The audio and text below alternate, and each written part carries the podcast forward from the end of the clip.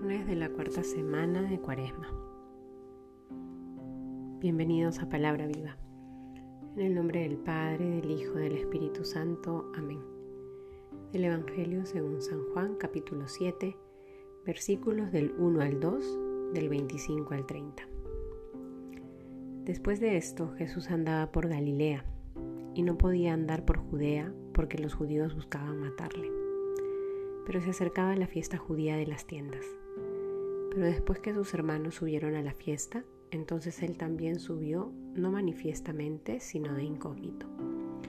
Decían algunos de los de Jerusalén, ¿no es a ese a quien, a quien quieren matar? Mirad cómo habla con toda libertad y no le dicen nada. ¿Habrán reconocido de veras las autoridades que este es el Cristo? Pero este sabemos de dónde es mientras que cuando venga el Cristo nadie sabrá de dónde es. Gritó pues Jesús enseñando en el templo y diciendo, Me conocéis a mí y sabéis de dónde sois, pero yo no he venido por mi cuenta, sino que verdaderamente me envía el que me envía, pero vosotros no le conocéis. Yo le conozco porque vengo de él y él es el que me ha enviado.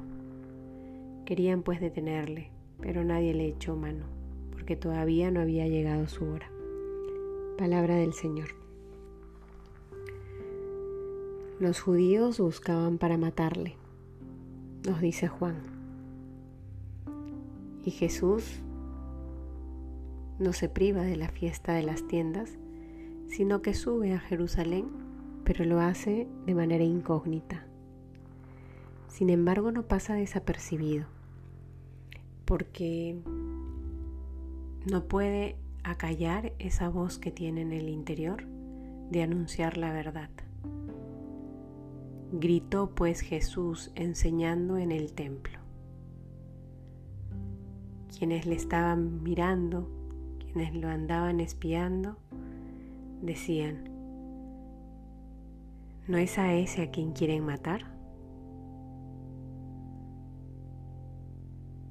¿Habrán reconocido de veras las autoridades que este es el Cristo? Porque mira cómo habla con libertad y no le dicen nada. Juan dice que él estaba de incógnita, pero definitivamente su acción evidencia quién es. No puede callar.